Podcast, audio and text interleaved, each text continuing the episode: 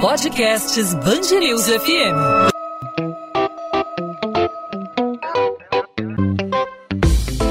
Dois às 20, com Maurício Bastos e Luana Bernardes. Oferecimento Cultura Inglesa. Inglês com cursos ao vivo pela internet, que incentiva, desenvolve e move você.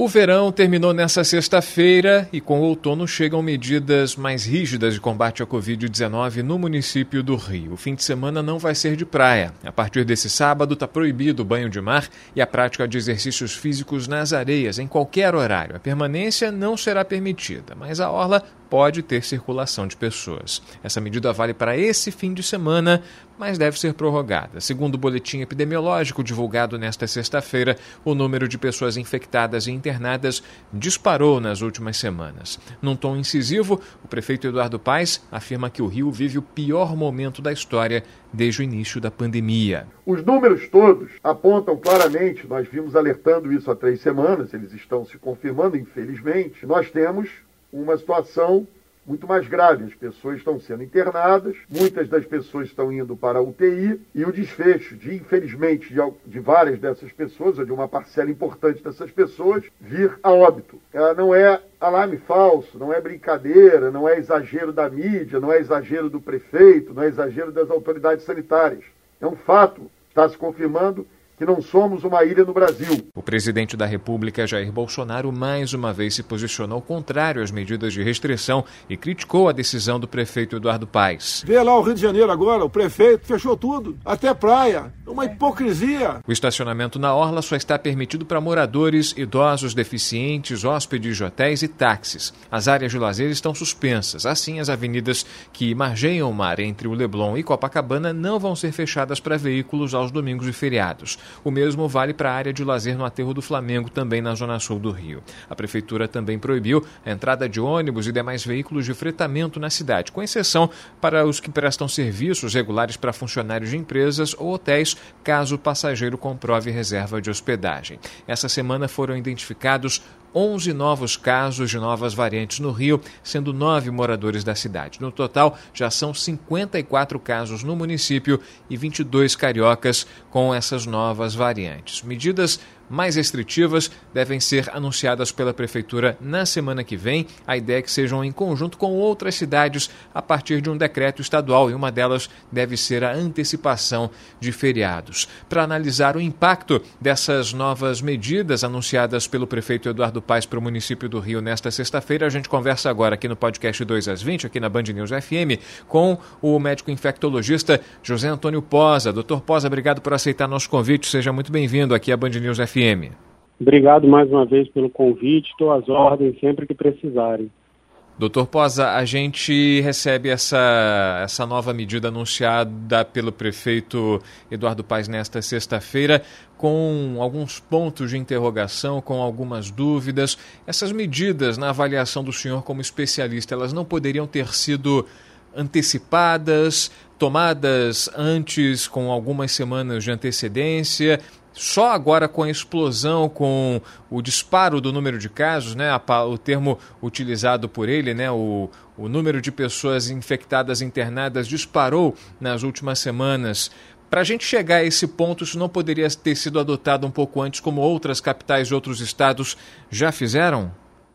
Não, concordo sim. É, eu acho que uma coisa que a gente deveria estar atento desde o início é que o país inteiro está vivendo um colapso e seria muito estranho só o estado do Rio de Janeiro, o município do Rio de Janeiro, não serem afetados por esse colapso que está no país inteiro.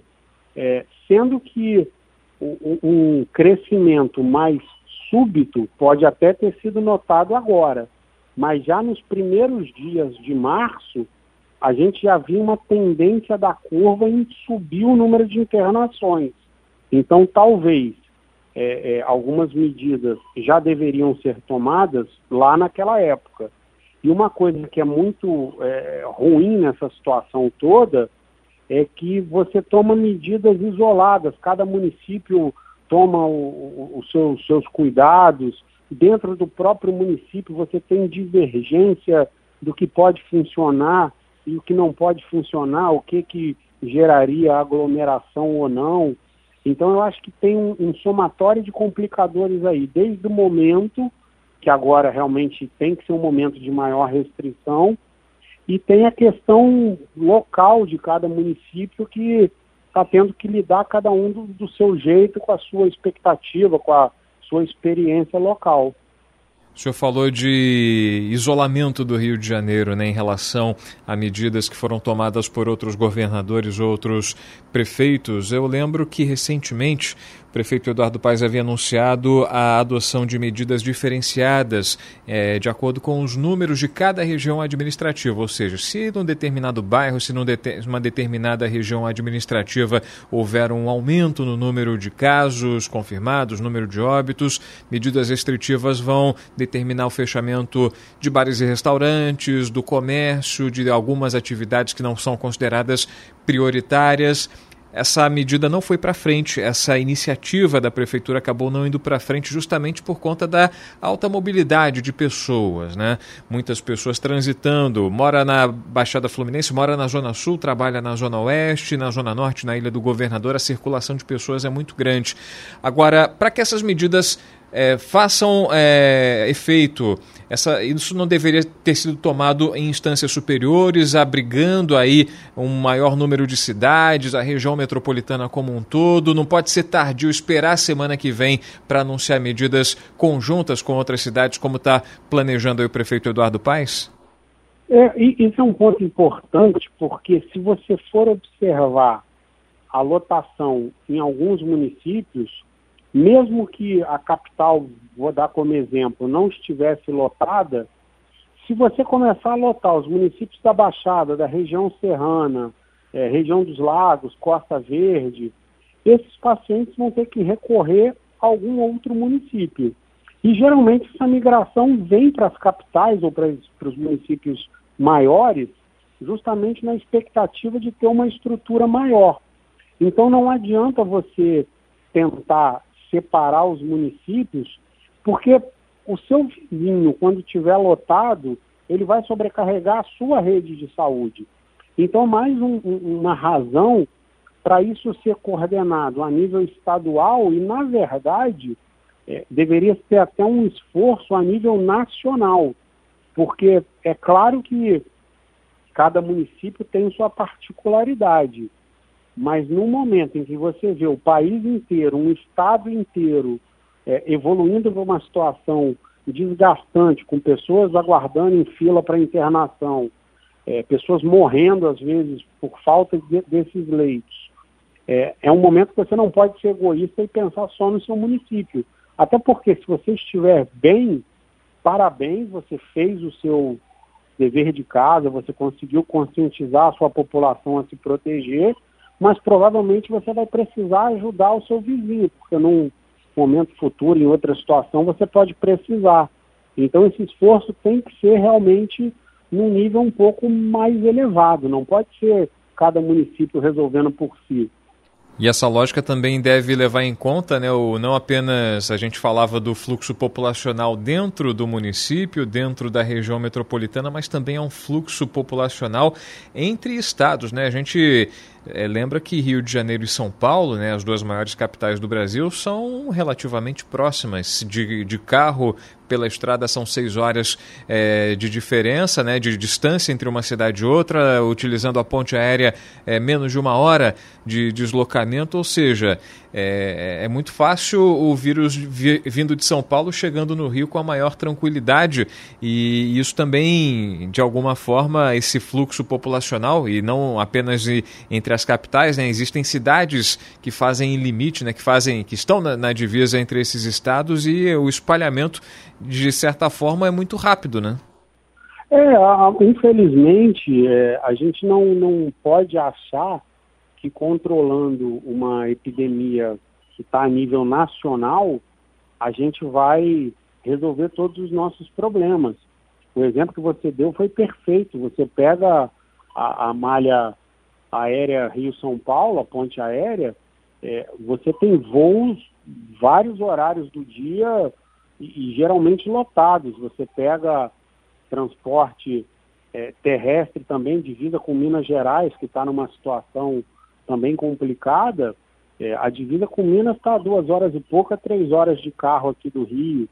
É, então, é, até tomar conta só do seu município é, passa a não ser uma, uma atitude completa, porque se quem tiver ao seu redor não fizer o mesmo controle, vai acabar que você vai ter essa entrada de vírus de, de diferentes municípios. Fora a questão de pessoas que, que já migraram há muito tempo. A gente sabe que teve muitas famílias do Nordeste que vieram para o Sudeste para tentar a vida e se estabeleceram aqui e, e às vezes voltam para lá para visitar familiares ou trazem outros familiares quando conseguem se dar bem. Então, você tem esse fluxo contínuo, isso não, não para nunca. Então, essa entrada e saída de vírus você tem. Então, não adianta só cuidar do seu município se o seu vizinho não fizer o dever de casa.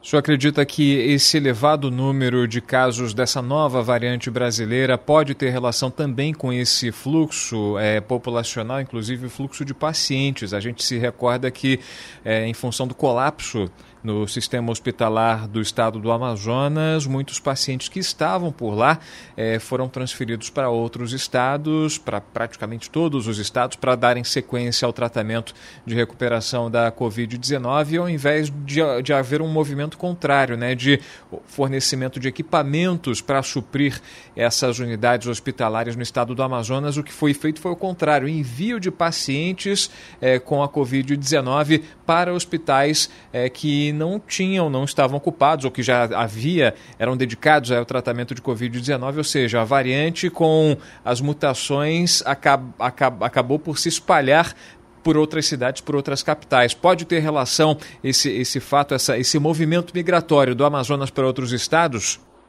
É, pode ter sim, e, e aí não só com esses pacientes que vieram nessa leva que a gente ficou sabendo que, que veio coordenado com essa vaga cedida, mas na verdade, é, hospitais privados de Rio, São Paulo, já recebiam pacientes da rede privada muito antes é, desse aporte de pacientes que a gente teve aqui da região amazônica.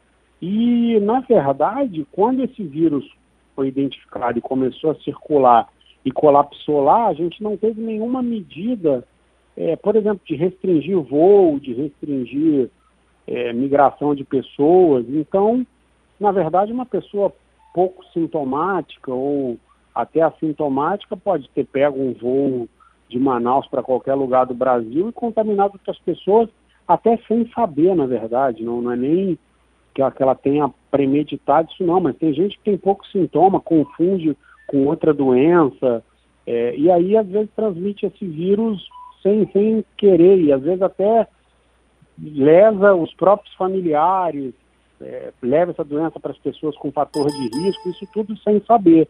Então, provavelmente, é, essa distribuição até teve um impacto realmente, essa migração de pacientes, mas esse vírus provavelmente já veio antes desses pacientes chegarem. Dr. José Antônio Posa, médico infectologista, conversando com a gente aqui no podcast 2 às 20 na Band News FM. Doutor Posa, obrigado mais uma vez pela sua participação, pelos esclarecimentos e até uma próxima oportunidade. Obrigado mais uma vez pelo convite. Desejo a todos que se cuidem para essa epidemia ir embora logo. 2 às 20, com Maurício Bastos e Luana Bernardes.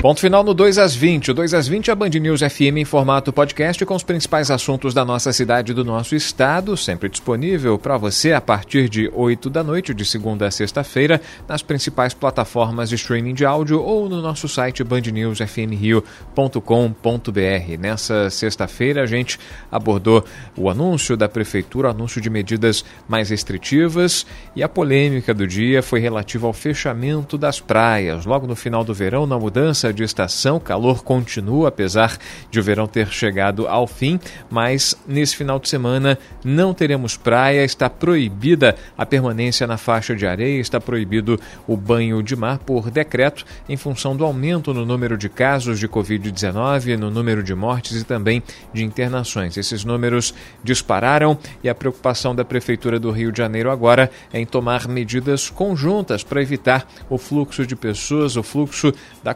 Covid-19 entre a população do Rio de Janeiro e também da região metropolitana. Ao longo da semana, certamente teremos a prorrogação dessas medidas, o anúncio de outras iniciativas e aqui na Band News FM os nossos ouvintes vão ficar sempre informados a respeito de tudo que vem acontecendo. O podcast 2 às 20 volta nessa segunda-feira, abordando assuntos do Rio de Janeiro, assuntos relevantes para o debate. Claro, você também pode debater, você pode trocar ideias com a gente, fazer sugestão, fazer sua crítica. Fique à vontade para participar, para mandar a sua pergunta, a sua observação. Você pode falar comigo no arroba Maurício Bastos Rádio no Instagram. Você pode mandar sua mensagem também para o Instagram da Band News FM, é só procurar Band News FM Rio. É esse o mesmo caminho para encontrar a Band News News FM no Twitter e também no Facebook. Lembrando que nessa segunda-feira quem vai estar de volta é Luana Bernardes para fazer aquela dobradinha de sempre, a dobradinha original aqui do podcast 2 às 20. Eu e Luana Bernardes, então, nessa segunda-feira para fazer mais um podcast 2 às 20. Para você, um ótimo fim de semana. A gente se encontra na segunda. Tchau, tchau.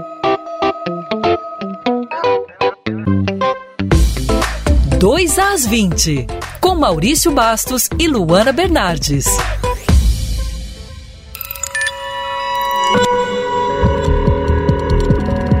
Podcasts Bangerils FM.